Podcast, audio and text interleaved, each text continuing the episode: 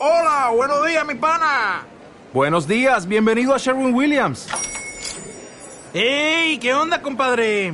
¿Qué onda? Ya tengo lista la pintura que ordenaste en el ProPlus app. Con más de 6.000 representantes en nuestras tiendas listos para atenderte en tu idioma y beneficios para contratistas que encontrarás en aliadopro.com. En Sherwin Williams somos el aliado del PRO. Radio API, inspirando tu desarrollo personal.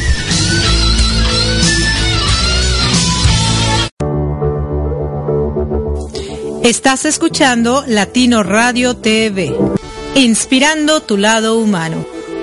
Certificación internacional Life Coach. Coaching es una herramienta de vida, así la defino yo, en donde te permite moverte de un lugar a otro y en palabras sencillas para que la gente pueda, pueda comprenderlo. Estamos en un punto A de manera incómoda, en una situación donde no nos gusta y nos movemos a un punto B, que es nuestro punto ideal. Es decir, nos vamos a mover en un proceso de coaching donde podemos obtener nosotros mejoras vamos obteniendo más fortaleza interna, nos vamos volviendo mejores personas, mejores seres humanos. Cuando tú alcanzas una meta, te disparas la siguiente meta y cuando la alcanzas otra vez vas por la siguiente. Entonces uno de los objetivos importantes del coaching es que siempre estamos en este crecimiento constante. ¿Cómo sí le puedo hacer? ¿Qué cosas debo cambiar para lograr lo que necesito hacer? Tú mismo empiezas a cambiar la forma en la que te preguntas de manera interna, lo cual es fabuloso. Registros en info.usacampus.us. ¿Qué esperas para ti? ¿Deseas aprender diferentes herramientas de vida para ser mejor persona? ¿Deseas contar con más herramientas para desarrollarte como ser humano? ¿Deseas tener un estado más pleno de felicidad y poder aplicarla en todos los ámbitos de tu vida?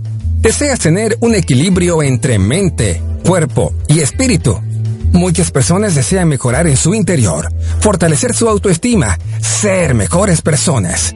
Y pocas personas se atreven a dar ese gran salto.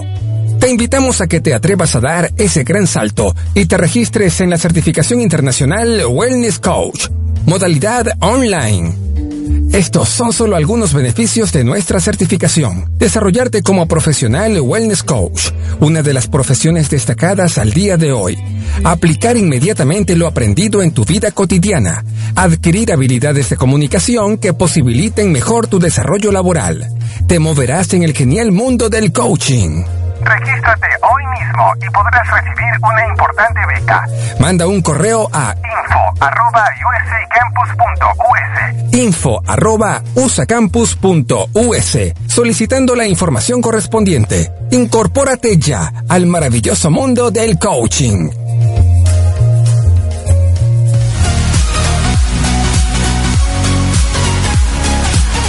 Definitivamente el micrófono es adictivo y ser locutor es una gran experiencia. ¿Deseas tener conocimiento de locución y estar listo para cuando tengas la oportunidad de hacer tu programa de radio? ¿Deseas conocer más este misterioso y fantástico mundo que es la producción de programas de radio?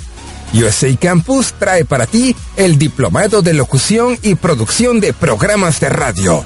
Contrata el diplomado y si pagas por anticipado, recibirás un 25% de descuento. El diplomado es modalidad a distancia. Estúdialo desde la comodidad de tu casa, de tu oficina, de la escuela, desde donde quieras tomar las clases en tu cel, tableta, computadora o laptop. Regístrate hoy mismo mandando un correo a info.usacampus.us info arroba o envía un WhatsApp al número de Estados Unidos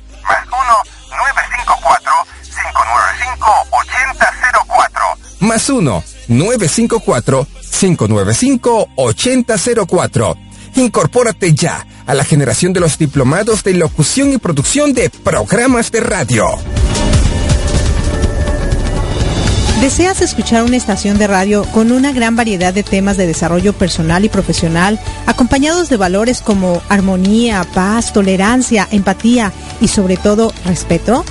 Nos encontramos en Florida, Estados Unidos, y somos Latino Radio TV, la emisora oficial de la Red Mundial de Locutores.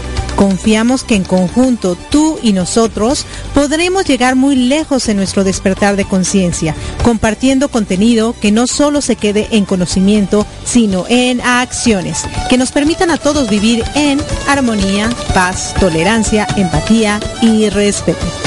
Escúchanos las 24 horas del día, los 7 días de la semana, los 365 días del año, ingresando a www.latinoradiotv.com y caminemos juntos esta fabulosa aventura. Recuerda, latinoradiotv.com, inspirando tu lado humano.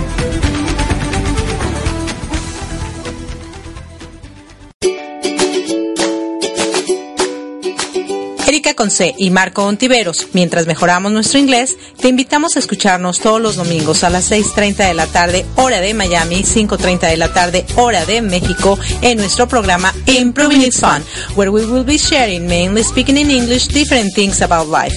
Recuerda, por www.latinoradiotv.com. Te esperamos.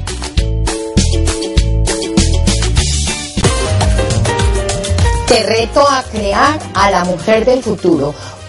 Hola, soy María Imelda Cardona, coach financiera con PNL y escritora de más de nueve libros dedicados al desarrollo humano. Te invito a escucharme todos los miércoles en punto de las 11:11 AM hora New York. Sintonízame por latinoradiotv.com y pongámosle sabor a tus retos con María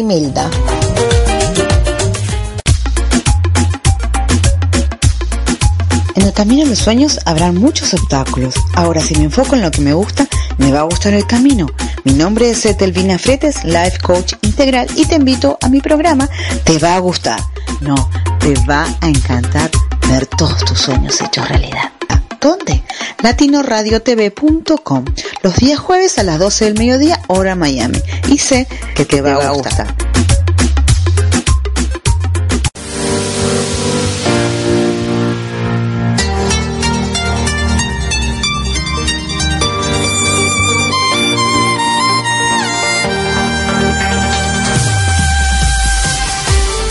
Gracias por acompañarnos a Erika Conce y Marco Antonio y la voz de la alegría en nuestro programa Mi transporte se equivocó de planeta. Prepárate para escuchar temas como adaptación, inteligencia emocional, desarrollo personal y la comunicación como tu herramienta indispensable. No estás sola, no estás solo. Estamos contigo, así que siéntate, prepárate, que aquí inicia Mi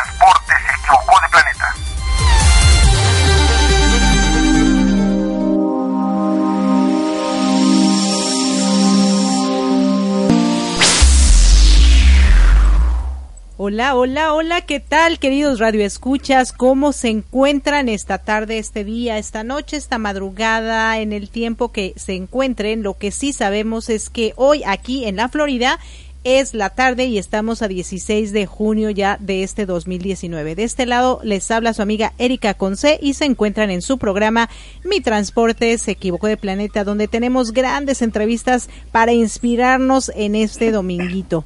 Y del otro lado tenemos a mi querido Marco Ontiveros, tu coach de la felicidad, quien se encuentra en la Ciudad de México. Hola, hola, por allá. Hola, gracias, muy buenas tardes, gracias por continuar con nosotros hoy en este rico domingo en donde en México, en Estados Unidos y seguramente en otros países se está celebrando el Día del Padre a través de, decíamos en el programa anterior, de carnes asadas o de idas a un restaurante o de habérsela, hay fútbol, hay Copa América, entonces a lo mejor eh, viendo deporte todo el tiempo, de alguna manera o de otra, hoy el papá está celebrando, pues habrá hecho a lo mejor más cosas de su gusto. Saludamos a las estaciones que amablemente ya están en sintonía. Primeramente, nuestras estaciones principales que son www.radioapit.com y www.latinoradiotv.com, la emisora oficial de la Red Mundial de Locutores. A ti que nos escuchas en cualquiera de estas dos estaciones principales, gracias. También saludamos a nuestras estaciones hermanas que reproducen la señal de Mi Transporte se equivocó de planeta. A ti que nos escuchas en www.radioprimera.com, la estación oficial de la Red Mundial de Conferencistas. Gracias. Igualmente a ti que nos escuchas a través de www.albarradioguanajuato.com, la estación oficial de la red del coach. Gracias. Todos los domingos por la mañana a través de nuestra estación hermana www.psradionet.com y a toda la banda que nos sigue desde Buenos Aires, Argentina. Gracias por estar al tiro. En la República Mexicana, en el Bajío, a ti que nos escuchas a través de www.bajioradio.com. Gracias. En Boston, en la Unión Americana, a ti que nos escuchas a través de www.bnsradio.com. Gracias. En la Ciudad de México, a ti que gentilmente ya estás escuchándonos en www.uniactivaradio.com. Gracias. Especialmente a ti que nos escuchas en la mañana, en la tarde, en la noche, una vez, dos veces, tres veces, las veces que quieras, a la hora que quieras a través del podcast. Gracias, gracias, gracias infinitas. Recuerda compartir nuestra señal, comparte nuestro programa, comparte, comparte, comparte, por favor, para poder llegar a más gente y que a través de estas entrevistas, de estas grandes historias que escuchas a través de Mi Transporte se equivocó de planeta, podamos eh, aportar nuestro granito, granito de arena y buscar que la gente se inspire y cambie a una mejor versión. Gracias. Sí, sí, sí. Todos los que están ya al tiro. claro que sí, ¿no? Muchísimas gracias por esa presentación. Tú siempre tan bueno en esto. Así que bueno, hacemos un gran dúo por eso. Yo mi parte, tú tu parte y todo se comparte. eso sí rima. bueno, ¿qué te parece si vamos a, esta primera parte? El salto cuántico con nuestro querido Roberto Hernández, que nos acompañó desde Nicaragua. La verdad, muy buena historia. Y bueno, ¿para qué les cuento? Mejor escuchémosla y regresando comentamos al respecto. Vamos. Bueno, vamos a, vamos a, no sé si en Nicaragua se celebra el Día del Padre o no hoy, pero él es papá, así que desde Estados Unidos y desde México vamos a mandarle un gran abrazo, festejando a Roberto, que es papá. así que vaya un gran abrazo. Hasta Nicaragua. insisto, no sé si en Nicaragua se celebra o no, pero independientemente de que no se celebre. Feliz Día del Padre. un gran abrazo. Desde aquí hasta allá, y si no es allá, ajá, pues el día que sea, ya desde ahorita un fuerte abrazote. Eh, claro. Y eso es. celebrando, celebrando. Bueno, listo. Entonces vamos y regresamos. Gracias.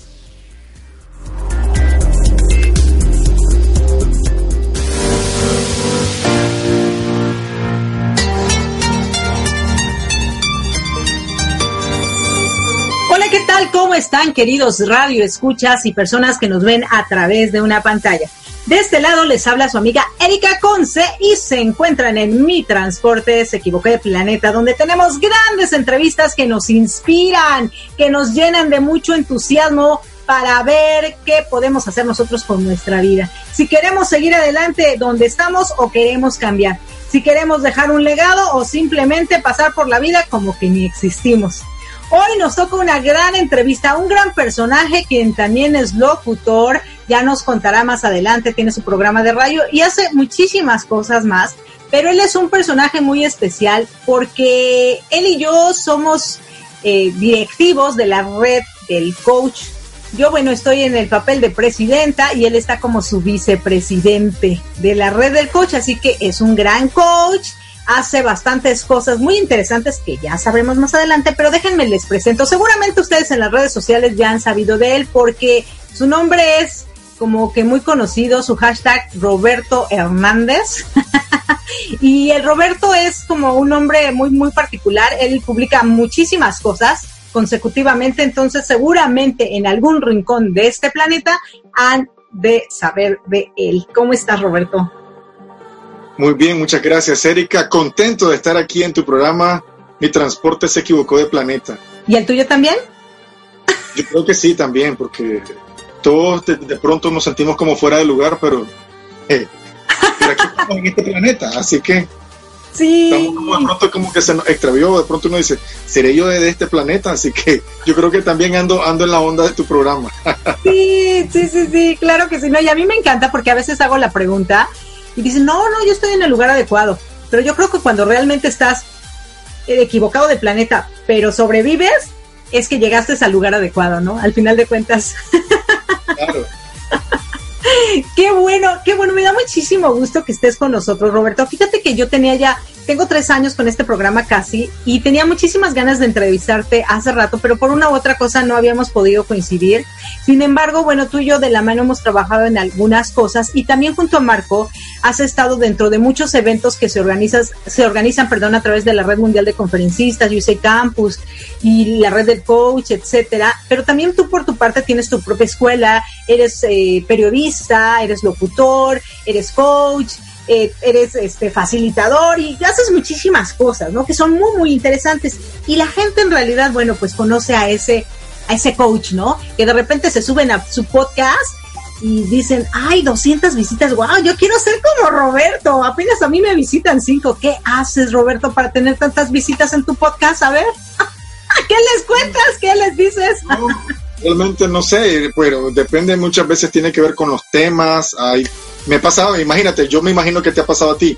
De pronto he, notado que hay temas que interesan más que otros y no importa que ya, ya te conocen, ya saben que tu programa es ameno, que tu locución es amena, pero de pronto hay temas que pues, no, no llaman mucho la atención, hay otros temas que sí, entonces yo realmente pues comparto los temas y a veces yo mismo soy sorprendido de decir, wow, más de, bueno, ¿sabes qué? Yo tengo un récord, la última fue casi 6.000 descargas. El podcast que compartí sobre los siete hábitos de la gente altamente efectiva, ese es el más Yo, wow. Y no hice absolutamente nada más que colgaron las, las redes de siempre y, de pronto, pum, se comenzó a multiplicar y tengo casi a esta altura cerca de las 6.000 descargas y escuchas en línea. Mira, qué, qué, interesante, ¿no? Qué, qué padre que puedan eh, llegar temas a través de voces distintas, que bien es cierto, este es un libro muy famoso. Eh, qué padre que se pueda llegar a tanta gente a través de una voz que no es precisamente el autor, ¿no? Como la música. Yo no sé si te acuerdas de esta canción de Despacito, que la han tocado, mira, hasta en chino. no, no sé cómo sería en chino, pero... En diferentes géneros. Sí, sí, o sea, no, es increíble cómo un tema puede llegar a tanta gente alrededor del mundo con diferentes personas, diferentes estilos, pero la esencia es la misma, ¿no? Qué interesante. La verdad yo te felicito de verdad porque es una ardua labor. A veces nos pasa que empezamos a publicar muchas cosas, muchas cosas. Y la verdad nadie nos hace caso, no nos pelan. Como en México diríamos, no nos pelan, ¿no? No nos hacen caso. Y de repente dejamos de publicar, hacemos pero le damos al clavo con una frase que en ese momento a lo mejor está de moda o le gustó a alguien o es muy interesante y tú ni siquiera la compartiste en tus redes sociales, nada más la pusiste en tu muro, en tu podcast o lo que sea, y te dices, wow, ¿a qué horas le gustó a tanta gente, no? es, es increíble, ¿no? Y lo importante aquí es, ¿qué tanto vas a dar? No te preocupes por a cuánta gente le llegas o no con lo que tú hagas, sino hazlo de corazón y que te llegues a ti primero, ¿no? Porque cuántas veces nos hemos dado cuenta que hablamos, hablamos mucho, decimos muchas cosas bien bonitas, pero nuestra vida es, la verdad, un desastre. Vamos a precisamente hablar de eso un poquito. Tú, bueno, pues vienes de una familia, vives en, Nicaragua. Vamos a saber si naciste en Nicaragua, si naciste en otro lado, qué pasó. Y quiero que nos cuentes, ¿cómo es Nicaragua? ¿Qué es lo que tiene Nicaragua que hace que Roberto nazca ahí? Porque supongo que naciste ahí, ¿verdad? Yo ya estoy diciendo que naciste ahí, supongo que sí. Claro que, sí. Que nazca ahí y qué le ha dado tanto Nicaragua como su familia en sus primeros 12 años de vida. Bueno, Nicaragua es un país hermoso, es un país eh, eh, donde la Dios dotó de una mar maravillosa naturaleza. Nicaragua es un país donde abundan los lagos, okay. abundan volcanes, entonces, el paisaje natural, cuando uno va a las partes turísticas, es, maravilloso. Es del, el, el, sin ánimos de sonar, pues un poco vanaglorioso con su país. Pero realmente es uno de los países con el, más privilegiados de Centroamérica en cuanto a, al, al, a las bellezas naturales. Muchísimos volcanes, muchísimas lagunas, ríos, mares, entonces muy bonito eso, entonces muy privilegiado. El clima bastante cálido, hace bastante calor, pero, pero también es, es agradable. Las personas aquí, es, el nicaragüense es amigable, el nicaragüense es trabajador, es, es amigo. Te, te, yo le decía en una ocasión a, a, Marco Antonio, tenemos bastante en común porque también el tipo, el, el, el, tipo del nicaragüense con el humor, por ejemplo, es bastante jocoso, bastante eh, la gente es bastante amigable, etcétera, y eso tenemos pues en común a veces con, con, el lado, por ejemplo, de, de, México. Los primeros 12 años de vida pues me dieron los primeros años de, de mi vida, la infancia, eh, efectivamente yo nací en la capital, Managua, Nicaragua, Managua, la capital de Nicaragua, y los primeros 12 años fueron los, como lo diría, los primeros, los primeros pasos por este mundo, ¿verdad? Donde crecí en un hogar de una familia tradicional con valores eh, conservadores, apegados a la familia, donde iba a asistir a la iglesia los domingos, eh, participaba en los eventos familiares, en la casa de los abuelos, etcétera, que es donde se reunía toda la familia. Y crecí pues bajo el ejemplo de mis padres, viendo un matrimonio donde no era un matrimonio perfecto, pero que luchaban por salir adelante, por sacarnos adelante. Y privado, privó pues también la preocupación, vemos la preocupación de nuestros padres por sacarnos adelante con mi hermana, ¿verdad? Tengo una, una hermana. Y puedo decir que tuve una niñez normal, tranquila, jugué, hice todo lo que tenía que hacer, estudiar, y fue un niño bastante inquieto, eso sí. En las escuelas siempre eh, le decían a mi papá, mire, su hijo es bastante inteligente, pero su hijo se, se nos distrae mucho, muy rápido, entonces di un poquito de... Ahora el coach Roberto Hernández que conoce a la gente en el ámbito profesional, donde dice, este hombre seguramente no, no, no se imaginaría porque tuve tal vez esa infancia un poquito rebelde en los estudios, en las escuelas, eh, bastante inquieto, pues podría decir, o hiperactivo, pero... Claro, sí, bueno, que, hoy en día ya te pueden catalogar y darte el nombre y el título, ¿no? Fíjate que me comentas algo muy interesante donde me hablas de que bien o mal viviste en una familia con sus diferencias, quizá como todas las familias, pero era una familia muy tradicionalista. Esa palabra es muy importante, donde supongo que existe lo, lo estricto, los valores y seguir ciertas líneas que no se pueden quebrantar por nada del mundo. Pero por otro lado también nos dices que eras un niño muy inquieto y muy distraído.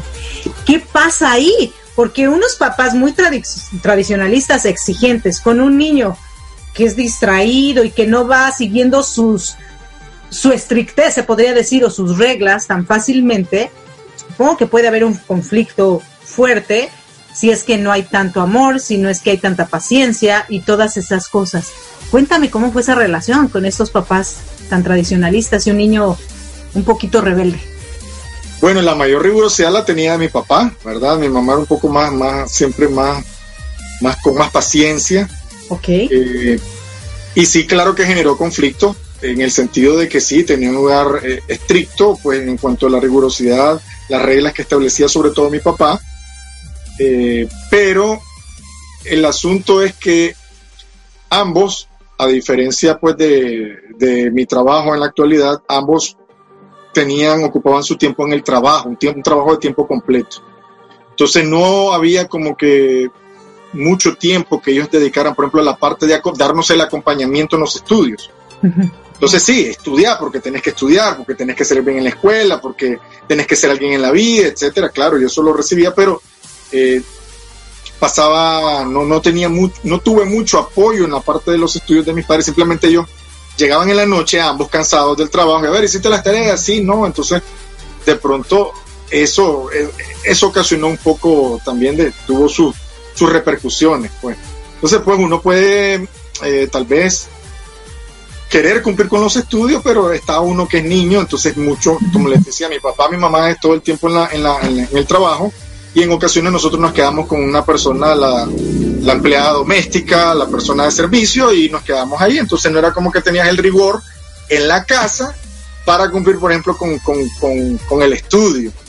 Entonces ya cuando venía la nota, entonces venía el conflicto, pues, pero, pero sí, a pesar de eso, pues creo que me, me, me, toleraron mis padres, producto, como tú dices, del amor, etcétera. Y al final, pues, ahí va, ahí va pasando a pesar de la rigurosidad hacia mi padre, pues siempre él fue bastante responsable, él siempre dio la cara por nosotros en la escuela, eh, mi mamá también, entonces, pero ella sí tenía un poco más de, más de paciencia, o sea, teníamos dos caracteres diferentes, el carácter de mi mamá tranquilo, más, más paciente, más, más comprensiva, eh, por otro lado mi papá, un hombre que sí, eh, velaba por su familia, cumplía sus obligaciones de padre, daba la cara por nosotros también en las escuelas y en cualquier cosa, pero está la, la parte del carácter más fuerte, más riguroso.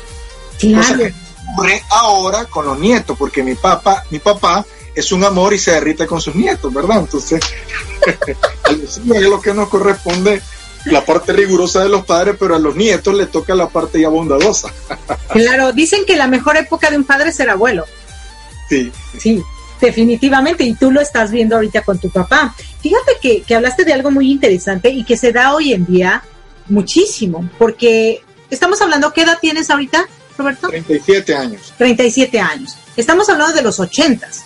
Ahorita estamos y tenían tus dos padres que trabajar, o sea, en una época donde mamá a veces se quedaba en casa o era más factible que se quedara en casa y papá saliera a trabajar. Sin embargo, a ti te tocó que ambos padres estu- estuvieran en casa y entonces te tocó estar a cargo pues de las nanas, de las personas del, del servicio, etcétera, y no precisamente de tus padres.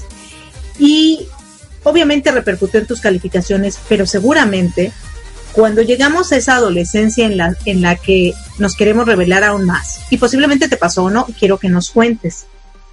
O sea, no saco buenas calificaciones porque no me hacen caso. Estoy solo y ahora quieren que les otorgue o que les dé o que les brinde lo que quieren cuando no me hacen caso. Y uno cuando es niño, pues ni modo, se acata a las reglas y dice, pues ay, ni modo, pues ya me tocó, si no el cinturonazo, la chancletaza o algo, pero eh, entiendes porque entiendes, ¿no? Pero llega un momento en la juventud en que dices, a mí ya nadie me va a alzar la mano y a mí no me van a decir qué hacer o qué no hacer o por qué hacer. Si yo saco malas calificaciones es por esto y por esto y por esto y todos tienen la culpa de todos menos uno, ¿no? Porque eso sucede. ¿Cómo es que la ausencia de tus padres, la exigencia de tu papá y, y ese tratar de tratar de agradarle más a tu papá, supongo, ambos padres, pero más a tu papá, tratar de agradarle cuando en realidad no tenías el ánimo de hacerlo, ¿no? Ni el apoyo para hacerlo. ¿Qué repercusiones te, te, trajo en esa juventud tan, tan espantosa que es, como dicen los, los teenagers, ¿no? Están en ti, ¿no? o sea, el pensamiento está por un lado y los este, órganos sexuales por otro y la conciencia por otro. O sea, completamente estás perdido.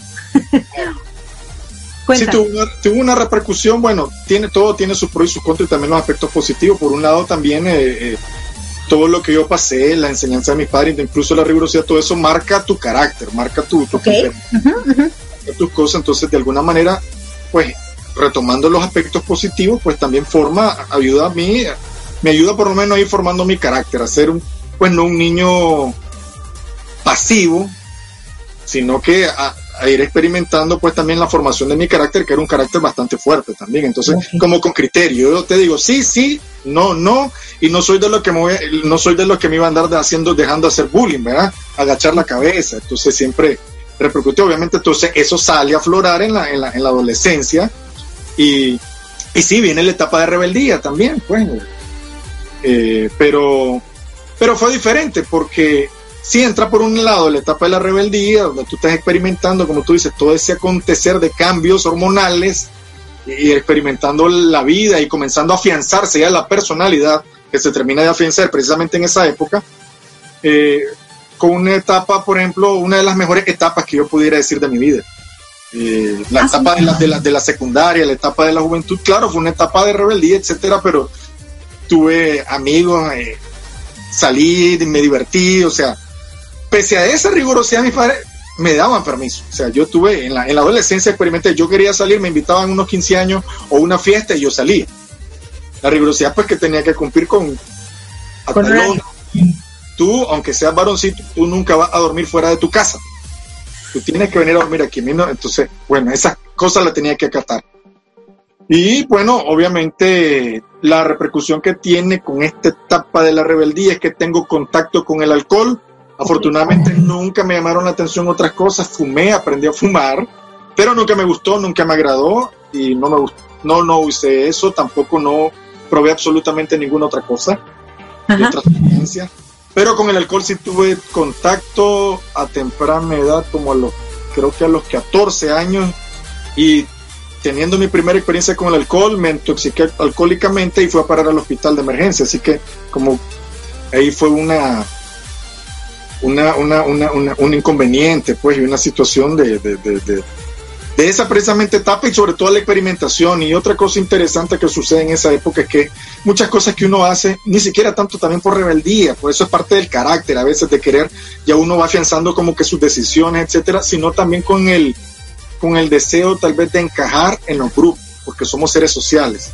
Entonces yo recuerdo esa vez, vamos, yo miro a mis compañeros que se, en ese momento, que se estaban tomando sus, aquí le dicen tragos, sus respectivos tragos y y estábamos con una jovencita y había una muchachita bonita y a mí me gustaba, entonces yo no quiero decir porque yo soy el hombrecito y no voy a quedar mal y entonces ellos lo hacen, yo lo voy a hacer. Entonces también a veces esa, esas cosas, porque uno ya con la edad ya va aprendiendo con la madurez decir, no, yo voy a hacer lo que yo quiera hacer, no voy a hacer algo solamente por encajar, sino algo que eh, tienen que respetar, por ejemplo, mis decisiones, si realmente son mis amigos. Pero bueno, uno no mira eso y entonces pues eh, tuve ese experimento en la adolescencia con el alcohol, pues y me dio inconvenientes. Claro, fíjate que nos cuentas algo muy interesante, o sea, todo esto o tu niñez, esa ausencia de tus padres, esas exigencias moldearon tu carácter. Cuando entras a esta juventud donde entras con, con el alcohol, que es algo que a todos nos pasa, pero, pero sin embargo tú, tú estás como consciente. O sea, me gusta esta niña y, y a los chavos también y ya quieren andar haciendo sus cosillas, pero tú, por lo que te estoy entendiendo, es que no le quisiste entrar al juego porque sí estabas consciente. No, sí le entré, precisamente por lo digo, del deseo, por el deseo de integrar al grupo. Ah, ok, de no ser criticado por los amigos, por la muchachita bonita que, me, que te mira y entonces vos decís, no, yo sí le entré y fue por eso que entré, no realmente porque yo quisiera. Pues, experimentamos y lamentablemente pagué, lo, pagué el costo, pagué el costo y por eso pues no me, no me causa ningún a mí inconveniente contar esta experiencia. Para, para dar emergencia al hospital. Porque como yo nunca había bebido antes, entonces viene y comienza a experimentar y digo, siento que esto lo estoy asimilando bien, esto no me está llegando y entonces eh, fue, terminé en sala de emergencia del hospital y por supuesto mi papá y mi mamá como siempre ahí velando por por por por, por, por, tu hijo y entonces me llevan a un hospital público aquí del país, ve mi papá que no me están atendiendo, ve a su hijo y, que no lo atienden, entonces se llevó y me fue me llevó a un hospital privado donde finalmente pues me atendieron bien y, y, salí bien librado. Le dice, usted lo ha traído media hora más tarde, este muchachito quién sabe. Claro, claro. Oye, y bueno, y después de esa experiencia, ¿aprendiste? Sí, estuve como que por un tiempo, como que, wow, me hizo reflexionar y yo, que imagínate, digo yo, qué bárbaro, tuvo, tuvo esto sí que estuvo pesado, ir a parar emergencia yo abrir los ojos y levantarme en un hospital porque me fui por esa vagancia. Entonces como que sí me puso a pensar, me distancié un poco de eso, de esos muchachos. Después regresé, pues, porque eran desde de, el lugar donde yo, de mi vecindario, donde yo vivía.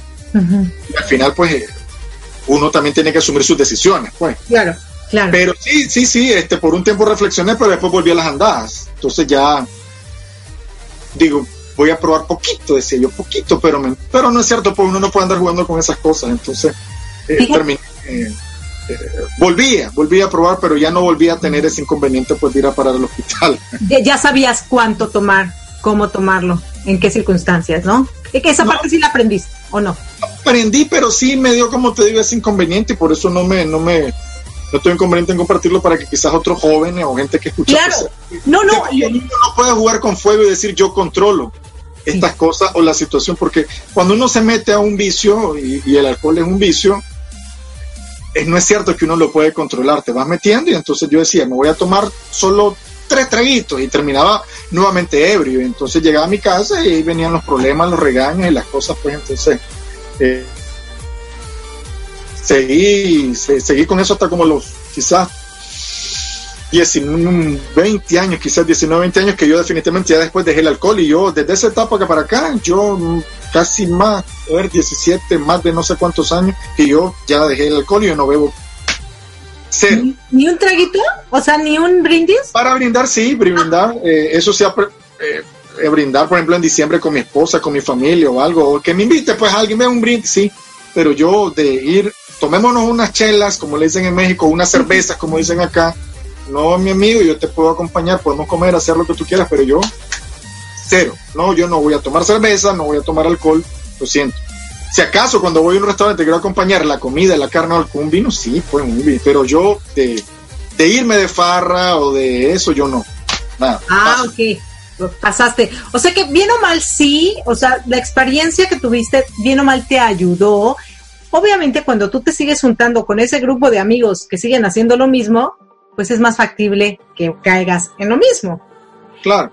Cuando tú decides que ya no vas a tomar y eso, ¿también influyó en que tuviera una separación entre ese grupo de amigos y tú? Lo que pasa es que los grupos son circunstanciales, recuerda, un grupo de la niñez con el que tú creces en la primaria y no son los mismos de la secundaria. En la secundaria eh, yo estuve como en dos, dos, tres escuelas, producto de la misma rebeldía. El, el, eh, el- el- el que vive Gaby era bas- causaba bastante indisciplina. Cualquiera diría, te seriecito ese coach Roberto Hernández en esa conferencia y como... Entonces pasé eso de que estuve en una escuela, una escuela de formación católica, una escuela privada, y entonces al año siguiente no me dieron matrícula Claro. por la conducta. Entonces dice, pasar la conducta con completo. Dice, no, este muchacho no califica por las normas de la escuela, entonces a otra escuela. Entonces, eh, entonces cambiaron mis grupos, pues, y también en la, en la, en la, en mi, en, en los de mi vecindario con los que experimenté eso, pues cambia porque ellos también siguieron en otra escuela. Yo cuando experimenté esa experiencia particular de, de que casi tengo casi un pie en la tumba eh, por el alcohol, estaba estudiando en, una escuela y varios de esos compañeros de ahí de mi vecindario estudiaban en esa escuela.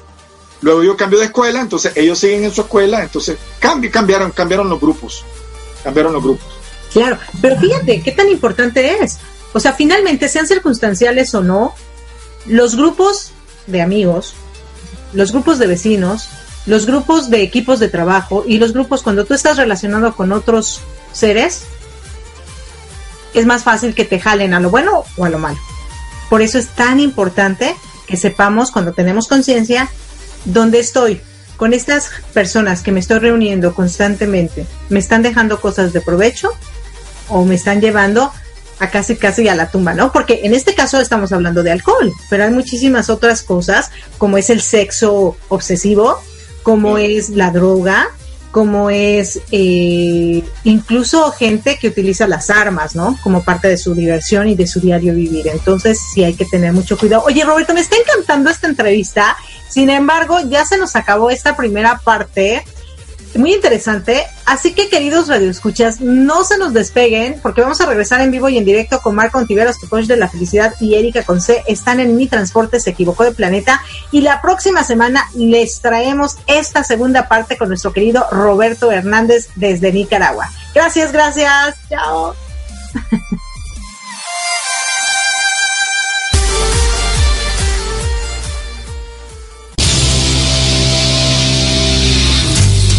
Estás escuchando Mi Transporte se equivocó de planeta. Pensado en ti y por ti. Continuamos.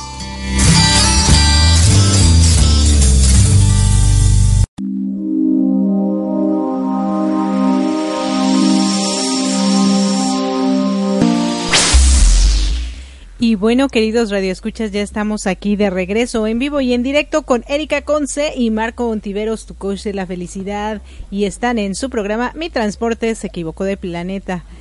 ¿Cómo ves esta entrevista, nuestro querido Roberto? Bueno, eh, Roberto, activo, dinámico, eh, nos platicaba de joven todas las anécdotas. Y sabes que muchos jóvenes, incluyéndome, eh, yo creo que nos tocó vivir quizá de una manera o de otra esta parte de ir despertando eh, a la parte de la de la de ser adulto, adulto joven. Nos cuenta él en una de las partes que, te comparte que bueno, pues se fue con sus cuates a pegarle el cristal, o sea, a tomar alcohol, a pegarle a los tragos, y había una chica que le que le gustaba y entonces normalmente no es una regla, pero normalmente cuando andamos en la edad entre los 16 y 20 por ahí, existe la posibilidad de que actuemos como actuó Roberto, que bueno, los chicos están tomando, uno ve a una chica, le quiere presumir a la chica, quiere que ya es bien grandecito. equivocadamente pensar que como, como yo ya soy adulto y soy grande puedo tomar más en esta presunción, eh, pues uno toma de más y sucedió lo Claro. que, lo que le pasó a Roberto, ¿no? se le subieron las copas y le tocó vivir, como a muchos de nosotros, pues momentos entre pena, entre, no sé si, si tal vez coraje, eh, que fue que su papá lo tuvieron, lo tuvo que llevar al doctor y que O no sea, lo atendían y esas cosas, ¿no? O sea, el, el rollo aquí es que cuánto se tomaría para acabar en el hospital o qué tan limpio tendría su cuerpo que no resistió, ¿no? Porque yo creo que a todos... Como quiera que haya sido, Claro, o sea, estuvo grueso, sí, porque yo también recuerdo que yo sí también me eché mis tragos y, y bueno, solo una vez yo caí en el hospital, pero porque choqué. Andar de, de echándome copas, ¿no? Pero así que te haya Ajá. pasado un, un este, mm, ah, ¿cómo se llama? Cuando se te sube el alcohol, ¿cómo se llama? Hay un nombre que se llama... Estoy pensando, no me acuerdo. Sí, sí, porque- hay un ah, nombre. sí, claro. A mi hermano Roberto, que en paz descanse, bueno, le dio un par de veces esta congestión alcohólica. Ay, congestión alcohólica. ese- ese Congestión es el- alcohólica. El, nombre. Ajá. Para que vayas al doctor, sí. Sí, claro, y terminas ahí todo y yo, wow, no es que él sí era, o sea, y hablando de Robertos, ¿no? Eh, fíjate que yo le comentaba a De Roberto Hernández, sí. que, que su nombre, o sea, a mí. Roberto, eh, pues, bueno, el nombre de Roberto tiene mucha historia en mi vida, mi papá era Roberto, se llamaba Roberto, mi hermano, el mayor también se llamaba Roberto, entonces eh, yo cada que lo hablo, o sea, recuerdo, qué padre en Roberto Hernández que él pues aprendió de esto, ¿no? Dio un salto. Ya en la siguiente, en la segunda parte hablaremos un poquito más de este salto cuántico, De pero sin embargo, cuántico, claro, ¿no? sin embargo, fíjate, o sea, cómo cambia, ¿no? Su perspectiva. Sí, me enfermé, fui al hospital, todo el rollo, y yo le preguntaba, ¿y aprendiste? Pues sí, pero por un ratito, ¿no? Porque luego lo que le llaman en inglés el peer pressure, o sea, la presión de los amigos, de como se dice en Ecuador, de los panas, la presión de los panas, de los cuates, del, ¿sí? De los Y- y carnales ¿Sabes tiene que ver?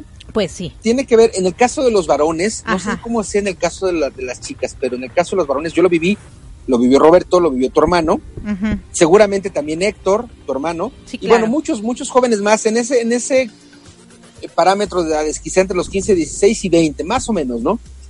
Te dicen que eh, uno, uno está madurando. Eh, e insisto, no, no aplica a todos en general, pero sí la gran mayoría de, de jóvenes adultos de alguna forma, ¿no? Eh, estás madurando, estás queriendo demostrar que eres hombre, no necesariamente varón, que eres hombre, o sea, que tienes fuerza, que tienes control, y eh, te puede suceder con el alcohol, como le pasó a Roberto, como me pasó a mí, como le pasó a tu hermano Roberto, te puede suceder con la, las competencias de comidas, por ejemplo, porque Claro, también en esa edad, una congestión de podías decir, comida. claro, a que no te comes 10 tacos, 15 tacos o 3 tortas, 8 tortas. Y a te ver cuántos hot dogs en- te en- comes. Claro, cualquier, cualquier cantidad de retos, cualquier Claro. cantidad de actividades que, pues tú como joven, tú como persona que estás en este desarrollo, y estoy hablando específicamente de los varones, pues te ponen un reto y tú quieres demostrar que eres macho, no que eres varón, no que eres caballero, que eres macho. Y bueno, buscas sacar tu macho alfa, pero pues todavía te falta formarte más en la vida. Y entonces a algunos, como a Roberto, como a seguramente Todos. como a tu hermano Roberto, a Héctor, a mí, pues nos tocó aprender, a lo mejor después de varias veces que nos pasaba lo mismo, lográbamos decir no, porque sí la presión, como tú dices, como se da en, en México, en Estados Unidos y en muchas partes del mundo, la presión de tus amigos es, es, eh, es ruda y, y a veces hasta uno mismo en esa edad, pues le dices, oye, ¿qué a poco no eres hombrecito?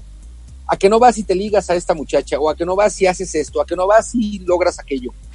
Y entonces ese reto a esa edad, hijo, es... es O sea, lo haces puro, o lo haces, ¿no? puro, Lo haces o pierdes tu porque dignidad. si no, eh, en este querer demostrar el ser macho u hombre eh, y no lo, no, lo, no lo aceptas el reto, a lo mejor si no lo logras, bueno, pues ya no pasó nada.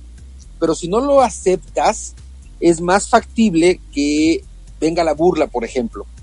Y entonces, bueno, en general uno quiere demostrar que es eh, que era más grande Y bueno, muchas veces, muchas ocasiones, a muchos de los que nos están escuchando ahora y que seguramente lo harán a través del podcast, les pasará algo similar, les habrá pasado algo similar, no solo en exclusiva del alcohol, sino de cualquier otra variante. ¿eh? Pero bueno, yo lo que admiro, y bueno, ya lo veremos en esta segunda parte, es cómo él cambia, ¿no? Y qué es lo que lo hace cambiar porque ahora vemos a un Roberto y de verdad que yo veo un hombre muy serio, muy tranquilo, muy de casa, ¿no? En el caso de mi hermano Roberto, por ejemplo, él nunca aprendió, o sea, él se murió en Pero él tenía, él tenía, él, eh, él tenía una característica, Sí, él era más allá de, de lo que pueda haber, pero a- además de la fiesta, él, eh, así como tú tal vez, tenían la sonrisa, tenían siempre como la buena disposición. Claro. Y, y me parece que, que cada uno de nosotros vamos aprendiendo al ritmo que nos pone la vida, al ritmo que nos pone la familia, al ritmo que nos pone los valores que aprendimos, en fin, al ritmo incluso de nuestras experiencias. Claro. Y en el caso de Roberto, bueno, ya escucharemos en la segunda parte eh, qué sucedió para que diera este cambio, que eh, no es que sea más serio, porque bueno, si, si bien es cierto es más formal, pero a lo mejor su- sus principios no cambiaron o su filosofía de vida no cambió.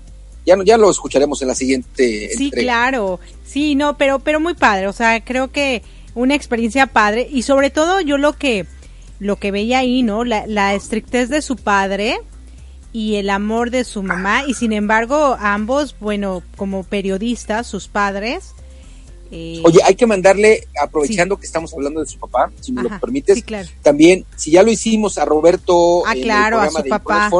A Bernardo le mandamos un gran abrazo en este Día del Padre que se celebra en México, en Estados Unidos y en otros países, no lo sé si en Nicaragua o no, pero pues vaya el, el abrazo de cualquier claro, forma. Claro, claro. a Roberto y a. Bernardo, papá de, de por Roberto. ser por ser papás y, y claro eh, y fíjate no o sea cómo eh, sus papás o sea los padres hablando del día del padre no su papá en esa exigencia que quería que su hijo fuera lo máximo o que fuera tan tranquilo como ellos quizá o lo que sea pero cuando es el momento de demostrar dónde está mi papá porque lo necesito en este momento que me estoy muriendo Ahí estaba. ahí estaba no Ahí estaba, y eso, qué claro. padre, ¿no? Finalmente, eso es una muestra de que los papás, eh, hablando de papás varones, eh, deben de estar con De los hijos varones, sí. en todo momento. Hagan los hijos lo Aun que hagan. Claro, es justo lo que iba a decir, aun cuando lo que hacen, a lo mejor no está uno de acuerdo, Ajá. pero lo, lo ayudas, lo apoyas, mientras esté dentro de lo legal, que cabe Sí, decir, claro. por supuesto, ¿no? Claro, claro, claro. Digo, habrá papás que a lo mejor inclusive Lo ilegal lo las cosas apoyan. fuera de lo legal lo, lo apoyan, pero hablemos del, del marco legal, toda aquella situación que, fíjate que si me permites compartir, eh, cuando yo tenía como unos, creo que lo he compartido en este micrófono también, tendría yo unos, no lo sé, 11, 12 años, estaba yo todavía en la primaria, eh, con la palomilla con la que me juntaba en la, en la cuadra éramos unos 15, 20 tal vez, y la verdad es que hicimos muchas travesuras, pero también muchos juegos. Y había un cuate en particular que eh, durante un año, dos años, todos los, una vez a la semana, cuando menos, no todos los días, no, una vez a la semana, pero durante uno o dos años nos dábamos trompo. ¿Por qué razón? No lo sé, no me acuerdo. Pero había una vez a la semana que nos encontrábamos, como se decía en aquel entonces, a pesar de que éramos compañeros y éramos de barrio y éramos de banda, había algo que a lo mejor pues no nos gustaba y de repente nos entrompábamos. A veces perdía yo, a veces le ganaba. Pero siempre en todas las veces, cuando me tocaba a mí ganar, pues el otro pobre quedaba peor. Entonces mi mamá, me, yo iba, hablamos de la mamá, no del papá, me llevaba a casa de este cuate y le decía a la, a la mamá del cuate que le había yo ganado. Señora, aquí está mi hijo. Yo le decía, tenía que decir que me disculpara. Y a la inversa, cuando yo perdía, la mamá de este chico iba a la casa y le decía a mi mamá, aquí le traigo a mi hijo. que Y entonces es como, como ir, ir viviendo cosas distintas, ir teniendo diferentes experiencias. pe- yo pensé que iban a la casa del contrario para decirle, ¿por qué te dejaste ganar? No, teníamos que ir a ofrecer disculpas, pero era, bueno, era parte de, de los valores de aquellos talleres. ¿no? Eh, creo que, cuando nos toca vivir como varón todo esto, más allá de que hubiera el papá o no, en mi caso, mi mamá y mi papá se separaron cuando yo tenía 12 años, estaba yo en sexto de, de primaria, no, en quinto de primaria, finales de quinto de primaria, eh, yo veía a mi papá, después de que se separaron unas tres veces a la semana, no me acuerdo, quizá cuatro, pero ya no era diario, por supuesto. Y antes, en el caso mío en muy particular, eh, quien llevaba los pantalones del hogar y quien hacía todo, pues era mi mamá. Mi papá era como proveedor, era como, sí, la figura paterna, la figura ruda, pero la realidad es que quien hacía todo con nosotros, la tarea, la comida, la vestida, la, eh, ir a comprar los uniformes, pues era mi mamá. Entonces ella, ella como muchas mamás como tú, eh, fingen, fungen como papá y como mamá. Entonces mi mamá sacaba su parte masculina. Y cuando, imagínate además, una mamá que tuvo que hacer la de papá con dos varones, en tu caso eh, también similar, cuando mi hermano y yo andábamos en la pubertad y en estos momentos, como Roberto cuando le pegó al cristal, en estos momentos medios rebeldones, pues fue, fue difícil. Cuando tiene uno la fortuna, como en el caso de Roberto, que el papá en ese sentido se involucra y va al hospital y va a demostrar que rudo o no rudo, pues ahí estaba el papá. Cuando menos ese ejemplo a Roberto, Roberto Hernández, Roberto Chico, le da la imagen, está ahí, por ejemplo, ¿no? Sí, claro, yo, bueno, afortunadamente, en parte sí doy gracias a Dios que mi hijo Jairo, que ya en agosto cumple 20 años, pues todavía es un niño de casa, no me ha dado esos dolores de cabeza.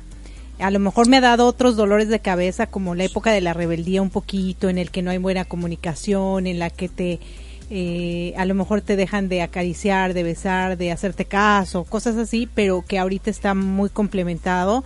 Somos muy, muy buenos amigos, Jairo y yo.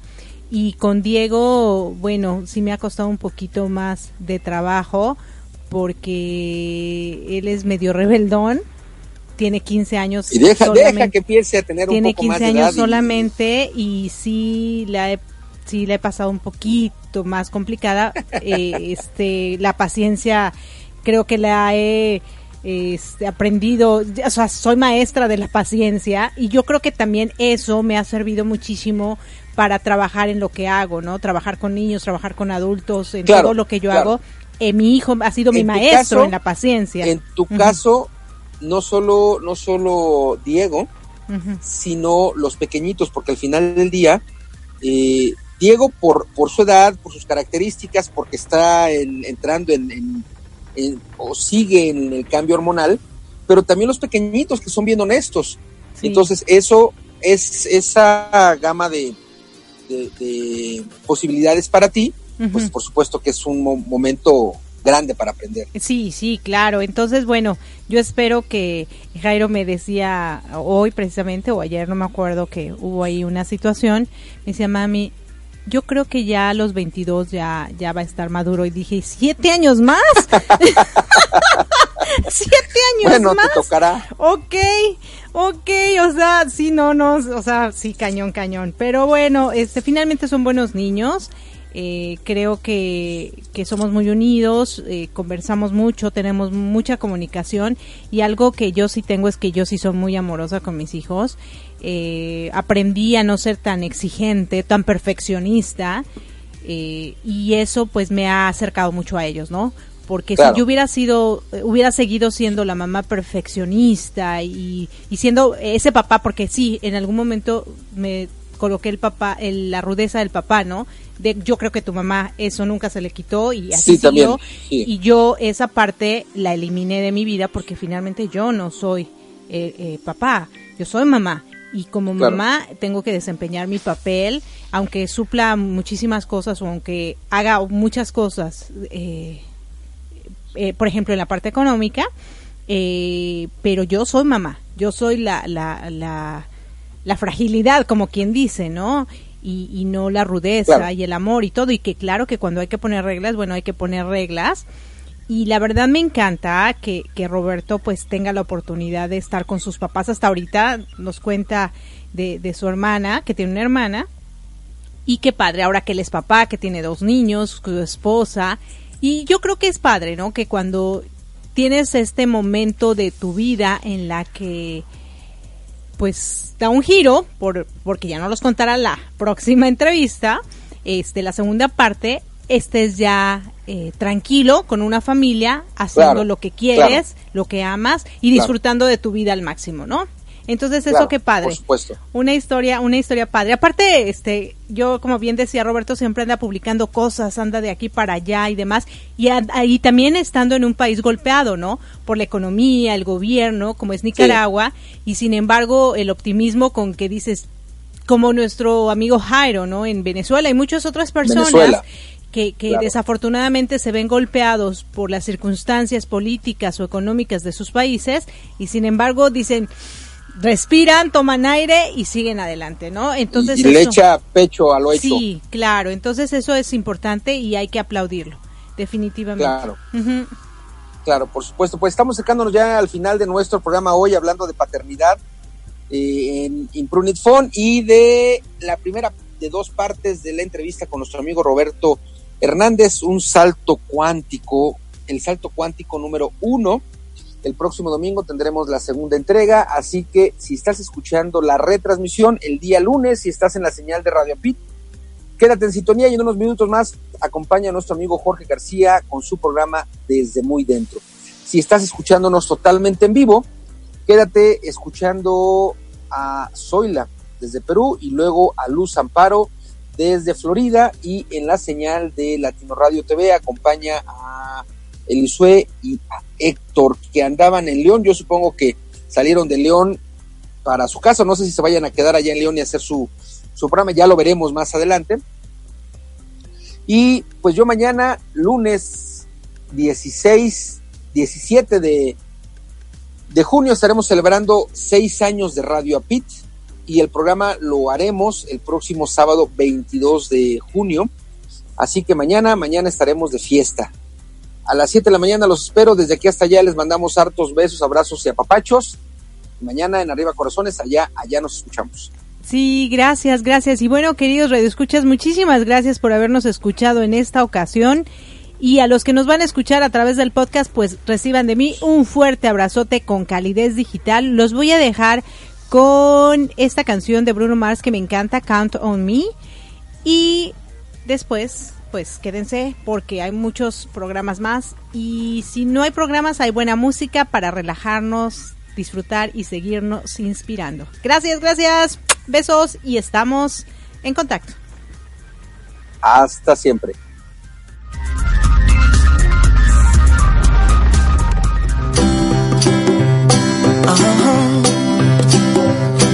If you ever find yourself stuck in the middle of the sea, I'll sail the world to find you. If you ever find yourself lost in the dark and you can't see, I'll be the light to guide you. Find out what we're made of when we are called to help our friends in need.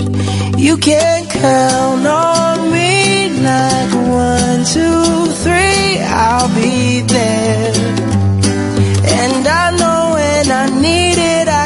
count on you like four, three, two, and you'll be there. Cause that's what friends are supposed to do, oh yeah. Ooh.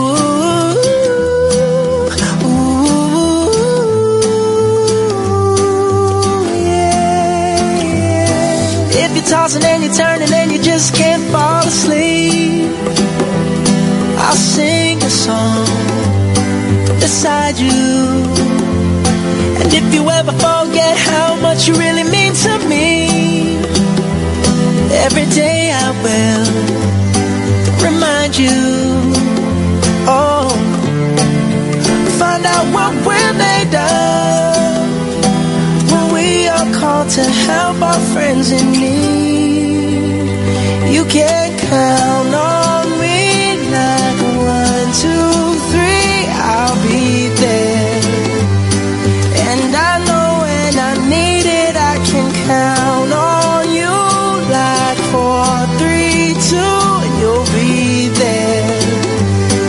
Cause that's what friends are supposed to do, oh yeah.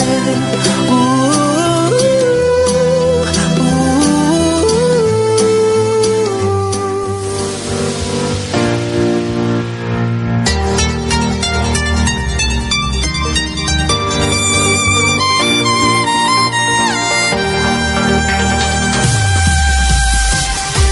Gracias por acompañarnos a Erika Concey y Marco Antonio La Voz de la Alegría en nuestro programa Mi Transporte se equivocó de planeta.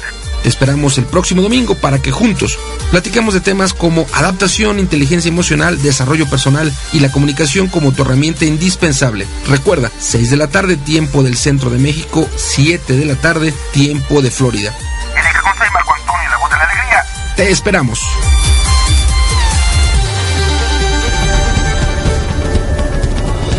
¿Deseas escuchar una estación de radio con una gran variedad de temas de desarrollo personal y profesional, acompañados de valores como armonía, paz, tolerancia, empatía y sobre todo respeto?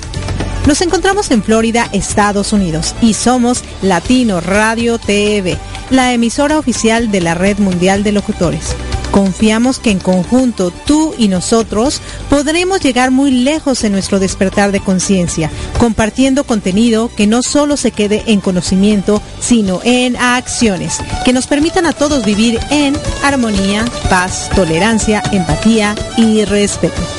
Escúchanos las 24 horas del día, los 7 días de la semana, los 365 días del año, ingresando a www.latinoradiotv.com y caminemos juntos esta fabulosa aventura. Recuerda, latinoradiotv.com, inspirando tu lado humano.